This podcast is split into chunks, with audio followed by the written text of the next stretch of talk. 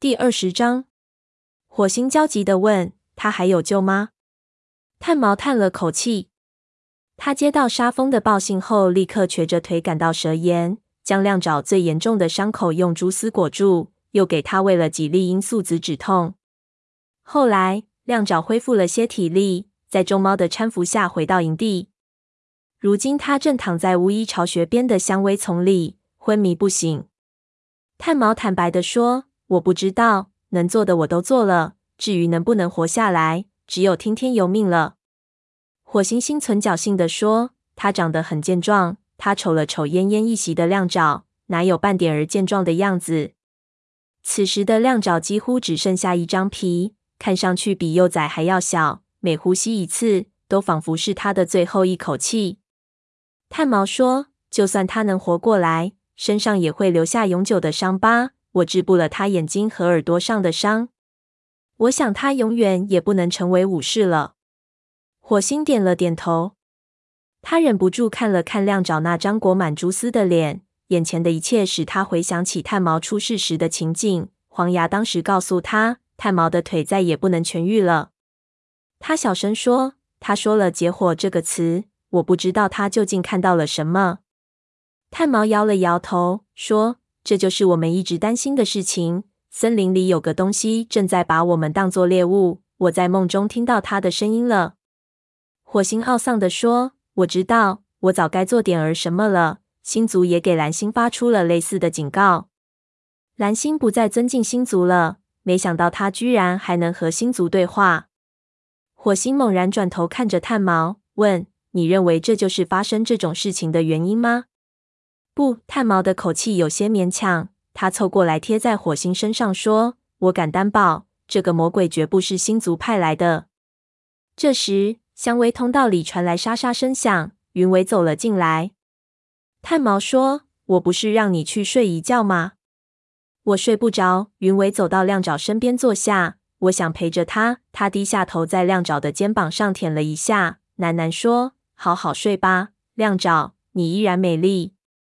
挺住啊！我不知道你现在伤得多重，可你一定要挺住啊！他继续舔着亮爪，忽然他抬起头，瞪着火星，冲口而出：“这都是你的错。他和训爪都应该成为武士的，如果那样，事情就不会闹到今天这种地步。”火星看着他的眼睛，说：“是的，我知道。可是我曾努力使他们成为武士的。”相信我。话音未落，只听外面传来沙沙的脚步声。火星转头看见蓝星从香薇通道走了出来，被火星派去叫他的沙风跟在后面。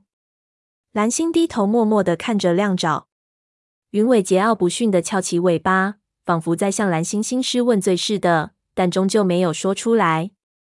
蓝星眨了一会儿眼睛，问他快要死了吗？炭毛看了火星一眼。对蓝星说：“这要由星族来决定。”蓝星厉声喝道：“难道我们还能期望他们大发慈悲吗？如果亮爪的性命取决于星族，那他必死无疑。”云尾悲伤地说：“他死的时候连武士都还不是。”说着，他又低头舔了一下亮爪的肩膀。蓝星不情愿地说：“那也未必。我可以为一个将要死去的学徒举行那个仪式，以聊表心意。”他可以成为武士，那样他就能以武士的身份升往星族了。火星简直不敢相信自己的耳朵，难道蓝星真的不再恼恨他们的祖先，承认星族在武士生活中的重要地位了吗？难道他后悔当初拒绝授予亮爪武士名号了吗？云尾抬头看着蓝星，大声说：“那还愣着干什么？”蓝星没有直接理会这位新武士的话。火星和炭毛紧靠在一起，沙风也走了过来。蓝星垂着头说：“我请诸位武士祖先们从天上俯视这名学徒。他掌握了守则的要旨，为了族群献出了自己的生命，请星族赐予他武士的名号。”他顿了顿，继而双眼里燃起怒火。他的名字就叫夺面。所有的猫都要记住，是星族把他从我们身边夺走的。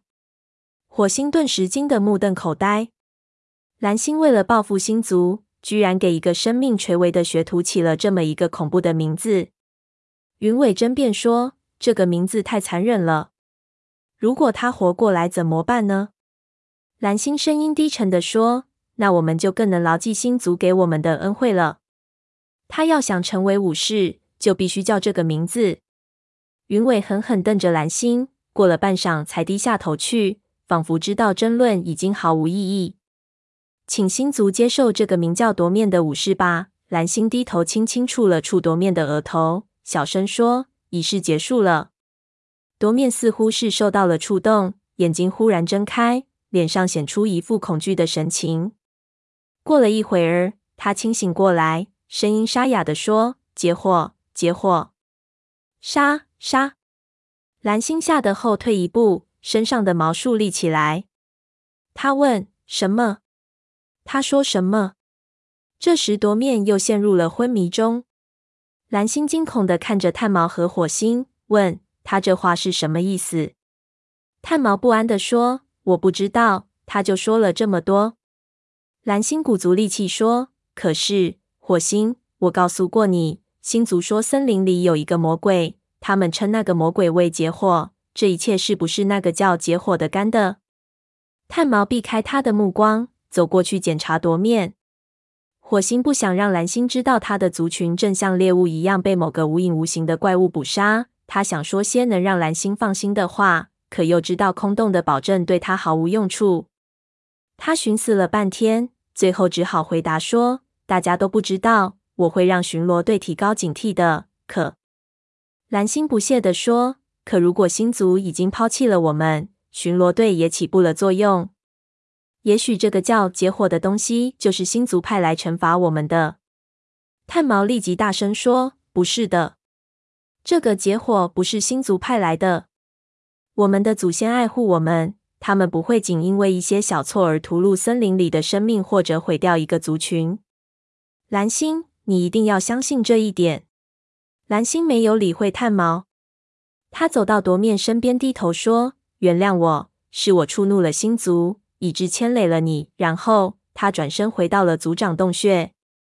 这时，会场上传来一片哀哭声。火星急忙跑过去，看见长尾和灰条正拖着训爪的尸体回来举行葬礼。当训爪的尸体被拖到会场中央时，他的师傅长尾趴在他的身旁，用鼻子触碰他的尸体，场面非常凄凉。训爪的妈妈金花坐在一旁。黑莓仔和黄仔看着他们同母异父的哥哥，吓得睁大了眼睛。训爪是长尾心爱的徒弟，他们师徒感情一直很好。如今这件事对长尾的打击实在太大了。等他回到巫医巢穴门前的空地时，沙风正坐在那儿看炭毛为夺面的伤口换蛛丝。他说：“也许他能挺过去。如果还有谁能帮他的话，炭毛，那一定是你了。”炭毛感激地眨了眨眼睛，说：“谢谢你的赞美，沙风。可药物的疗效毕竟有限，就算夺面能活过来，他也不会感激我的。”火星看见他脸上充满了忧虑的神情，知道他担心夺面无法接受毁容的事实。夺面脸上的疤痕将日日夜夜困扰着他，使他如同活在火灾噩梦中一般。他的未来在哪里呢？云尾温柔地舔着夺面，扬起脸，神情严肃地说。我仍然会照顾他的。他的话令火星感到无比骄傲。如果云尾对武士守则也能表现出同样的忠诚，那么他将是雷族里最优秀的武士。沙风用鼻子轻轻触了触夺面，然后对炭毛说：“我给你和云尾拿些吃的来，还有夺面的。如果他醒过来想吃点儿东西，也说不定。”说完，他走出空地。云尾疲惫地说。我感觉不舒服，吃不进东西。炭毛说：“你需要睡一觉，我给你取些罂粟籽吃。”我不想吃罂粟籽，我想和夺面待在一起。炭毛说：“我不是问你想吃什么，我是在告诉你需要什么。你昨晚守了一夜，记得吗？如果出现什么情况的话，我保证叫醒你。”炭毛进巫医巢穴去取罂粟籽后。火星同情的对云尾说：“他是巫医，他知道该怎么做。”云尾没有回答他。不过，当炭毛走回来将罂粟籽放在他面前时，他乖乖的把罂粟籽吃了下去，然后神情疲倦的趴在夺面旁边，不一会儿就睡着了。火星悄声说：“没想到他竟然这么关心别的猫。”炭毛顽皮的眨了眨眼睛，说：“你没有注意到吗？这几个月来，他一直在追求亮爪夺面啊！你知道吗？他是真的爱上他了。”火星看着那对偎依在一起的小猫，顿时恍然大悟。火星朝猎物堆走去，尽管天上阳光明媚，可空气中透着凉意。落叶季已经到了，驯爪死去几天了。夺面仍然命悬一线，炭毛对救活他开始有了几分把握。这些天，云尾时时刻刻都陪在夺面身边，火星也是忙里偷闲，尽可能多来看看。火星走过会场，看见灰条从武士巢穴出来，走进猎物堆。这时，黑条用尖头将灰条撞开，抢先抓起了一只兔子。已经选好猎物的橙毛狠狠瞪了灰条一眼。灰条停住脚步，看着黑条和橙毛衔着猎物走到前麻丛旁。火星加快脚步来到灰条身边，小声说：“别理他们，他们的脑子里都灌水了。”灰条感激地瞅了他一眼，从猎物堆里挑了只喜鹊出来。火星提议说：“我们一起吃饭吧。”他选了止水老树，领着灰条在武士巢穴附近找了一小块能够晒到太阳的地方。他说。别往心里去，他们不会永远为难你的。灰条将信将疑，不过也没再说什么。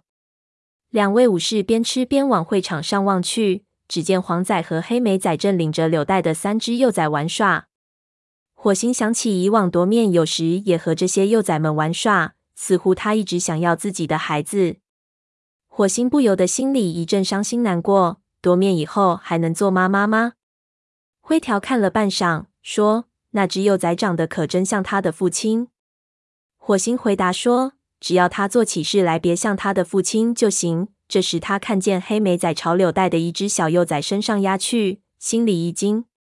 不过那只玳瑁色的幼崽随即跳起来，欢快地扑到黑莓仔的身上，火星这才放心。灰条说：“他已经到了做学徒的年龄了，他和黄仔的年龄比。”说到这里，他突然闭住了嘴。眼睛里显出悲伤的神情。火星知道他想到了自己的孩子，赶快岔开话题说：“是的，我正在考虑老师的人选问题。我去问问蓝星能否让我亲自教导黑莓仔。你认为谁？”灰条吃惊地问：“你来当黑莓仔的老师，这合适吗？”火星不自然地说：“我为什么不能当他的老师？如今云伟已经成为武士，我没有徒弟了。”灰条分辨说：“因为你不喜欢黑莓仔啊，请恕我冒昧，找一个能够信任他的猫来做老师，不是更好吗？”火星迟疑了一下，灰条说的自有他的道理，可火星知道他对此事责无旁贷，他必须亲自督导黑莓仔，以确保黑莓仔对雷族忠心耿耿。他说：“我心意已决，我想问问你，你认为谁做黄仔的老师比较好？”灰条还想争论，但此刻只好耸了耸肩膀，说：“想不到你竟然问这个问题。答案明摆着的。”看火星没有说话，灰条又说：“是沙风啊，笨蛋！”火星边吃边想，沙风是一位经验丰富的武士，他和火星、灰条、橙毛都是同一批学徒，而且他是他们四个当中唯一没有收过徒弟的。可是火星心中另有顾虑，他咽下嘴里的水老鼠肉。说：“我曾经答应过要让绝毛做学仔的老师，雪仔死后，绝毛一直闷闷不乐。我觉得把这个机会给他较好些。况且他是一位优秀的武士，工作起来也十分敬业。”灰条的眼里闪过一丝骄傲的神色。绝毛是他的徒弟，现在听到他的徒弟如何如何优秀，他当然很高兴了。他难以置信地动了动耳朵，说：“别假装震惊啦。”火星，这不是真正的理由，你心里清楚。你这话什么意思？你不想让沙风做黄仔的老师，是因为你害怕虎星会对他不利？火星看着老朋友，知道他说的不错。这个理由一直深埋在他的心里，连他自己都不愿承认。灰条见火星不吭声，于是继续说：“你想保护他？”火星问：“这有什么错吗？”虎星已经让黑条带着这两只幼崽外出见他了。你以为这件事就到此为止了吗？你以为他会甘心只在森林大会上看看孩子们吗？灰条鼻子里发出嗤的一声，说：“我当然不这么认为了。不过沙风会怎么想呢？它可不是一只中看不中用的小宠物猫，它能够照顾自己。”火星不自在的耸了耸肩膀，说：“沙风只能接受这个决定。我敢担保，蓝星会让绝毛做黄仔的老师的。”灰条显出一副同情的样子，预言说：“你是副组长，你说了算。不过沙风肯定不会善罢甘休的。”蓝星问：“你想做黑莓仔的老师？”火星站在蓝星的巢穴里，他刚才把收新学徒的事情向蓝星汇报了一下。并建议他在天黑后就举行收徒仪式。他说：“是的，绝毛做黄仔的老师。”蓝星眯缝起眼睛盯着他，声音沙哑地说：“一个叛徒来教另一个叛徒的儿子，真是妙不可言呀！”显然，他对谁做黄仔的老师没兴趣。火星强压住对黑莓仔的疑虑，向他保证说：“蓝星，组里现在没有叛徒。”蓝星不屑地说。你想干什么就干什么吧，火星。我为什么要替这群泼皮猫操心呢？火星不想再争论，无可奈何地退出洞穴。太阳已经落山了，大家都迫不及待的聚集在会场上。火星看见绝毛，就把他叫了过来。火星说：“我觉得你已经做好收徒弟的准备了。你想收黄仔做你的徒弟吗？”绝毛立刻两眼放光，结结巴巴地说。你说真的？太棒了！火星说：“你会成为一位好老师的。你知道仪式上应该怎么做吗？”这时，他看见沙风从武士巢穴出来，正朝这边走。于是他急匆匆地说了句：“等一下，绝猫，我一会儿就回来。”说完，便向沙风迎了过去。两只猫刚一走近，沙风便大声嚷嚷说：“这到底是怎么回事？”你真的向蓝星建议让绝猫来教黄仔了吗？火星见他怒气冲冲的样子，不由得咽了口唾沫，说：“是的，这是真的。可我比他的资历要深得多。”火星真想告诉他真相，让他知道自己这么做仅仅是为了使他将来免遭虎星的毒手。不过他知道这么说只会增添沙风的怒火，沙风会认为火星在小看他。认为他不是那位影族族长的对手。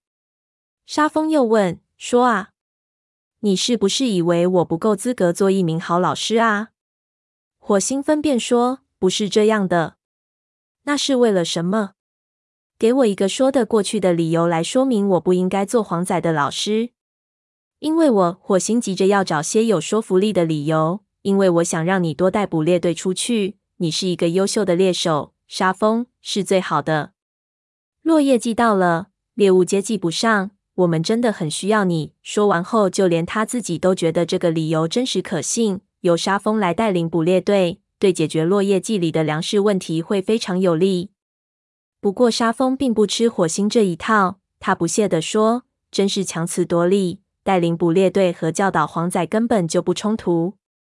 他很聪明，行动也很敏捷，将来一定是位好猎手。”火星说。对不起，我已经把这件事和绝毛说过了。等落叶季过去后，我一定请求蓝星让你做柳带幼崽的老师，好吗？沙风低沉地说：“不好，我还从来没有受到过这样的羞辱，我不会就这么算了的。”火星说完，他转身朝双毛和文莲走去。火星迈出一步想追上他，但随即又停下脚步。他还能说什么呢？况且这时，蓝星已从巢穴里出来，召集大伙儿开会了。火星注意到灰条趴在距离高岩不远的地方，鼠毛从他身边经过，和其他母猫做成一堆。看来组里的一些猫仍然没有接受灰条。火星想过去安慰安慰他，不过仪式即将开始，他只得留在原地。过了一会儿，云尾和白风从香薇通道里走了出来，坐在灰条身边。火星见了，心里稍稍安慰了些。炭毛跟在他们后面，一瘸一拐的向火星走来。等他走近些，火星看见他的眼里闪着光彩。炭毛说：“好消息，火星，夺面醒过来了，还吃了些东西呢。我想他的性命保住了。火星高兴地舒了口长气，太好了。炭毛可欣喜之余，他又担心夺面一旦得知自己毁容的消息后会如何反应。炭毛又说，他已经能坐起来梳理身上的毛了，不过他仍很虚弱，还得在巫医巢穴里多待几天。他提到是什么东西袭击他的吗？炭毛摇了摇头，说：“我问过他，不过这件事对他的打击很大，他一时间不敢去回忆。”他仍在梦里大喊：“结火和杀！”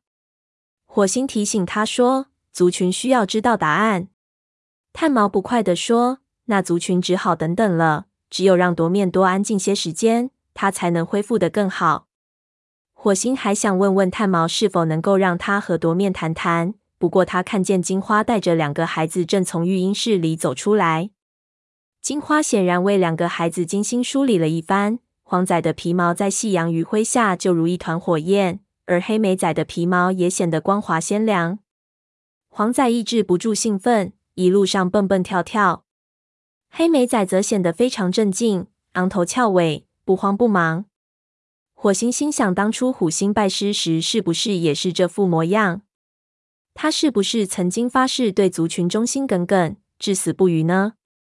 那时雷族族长和他的老师是否预见到虎星最终会走到这一步呢？蓝星把两只幼崽召唤到身边，火星注意到他比以往要显得紧张。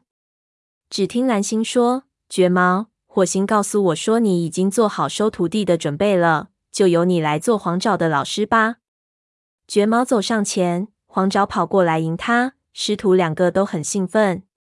蓝星继续说：“绝毛，你已经展示了一位武士的忠诚和深思熟虑，希望你将这些优点传授给黄爪。”绝毛和黄爪对触了一下鼻子，双双退到会场边。蓝星转头看着火星说：“如今云为已经成为武士，你可以另收一名徒弟，就由你来做黑莓爪的老师吧。”在说这些话的时候，他的眼中闪过一抹恐惧的神色，火星意识到他在怀疑自己教导虎星儿子的动机。他直视蓝星的目光，无论蓝星怎么想，他知道这么做完全是出于对雷族的忠心。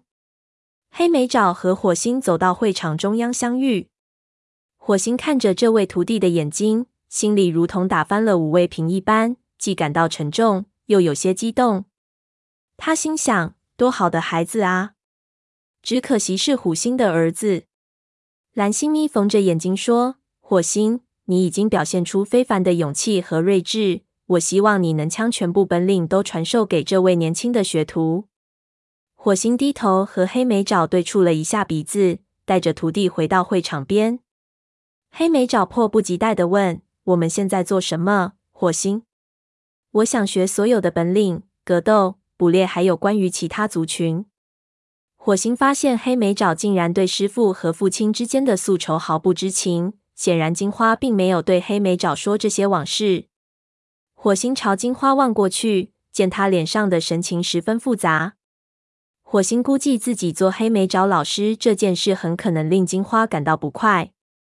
另外，如果虎星知道这件事后会作何反应？黑条和虎星来往密切。一定会在森林大会上把这件事告诉他的，也许比那还要早。火星向这位好学的小徒弟说：“我会在合适的时候全部交给你的。明天我们和绝毛以及你的妹妹在领地里转一圈，带你们看看我们的边界，熟悉一下其他族群的气味。”黑莓爪激动的尖叫起来：“太棒了！”火星见蓝星即将结束仪式，急忙说。现在你可以去结识其他的学徒，别忘了今晚你就要和他们睡在同一个巢穴里了。说完，他晃了一下尾巴。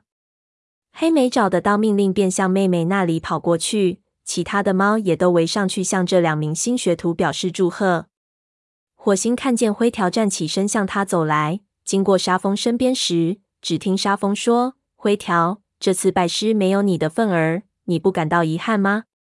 灰条尴尬地瞅了火星一眼，回答说：“有一点儿吧，不过族里半数的猫还没有接受我，我暂时也不敢指望什么。”沙风舔了一下灰条的耳朵，说：“那就说明族里还有一半的猫都是傻瓜。”灰条耸了耸肩膀，说：“我知道，我得先向大家证明我的忠诚，然后才能收徒弟。”他似乎猜到了沙风的心思。等柳带的幼崽都到了学徒年龄的时候，你就能当师傅了。沙风听了，顿时怒容满面。火星正犹犹豫豫，不知道是否该上前搭讪时，沙风一瞥眼看见他，立刻转身对灰条大声说：“走吧，我们去看看还有没有吃的。”火星停下脚步，难过的看着沙风领着灰条朝猎物堆走去。灰条不放心，又回头瞅了火星一眼。看见沙风对自己这么冷淡，火星心里又苦涩又失望。无论他付出多么大的努力，他们之间的关系仍在渐渐疏远。此刻虽然周围猫声鼎沸，但他却感到说不出的孤独寂寞。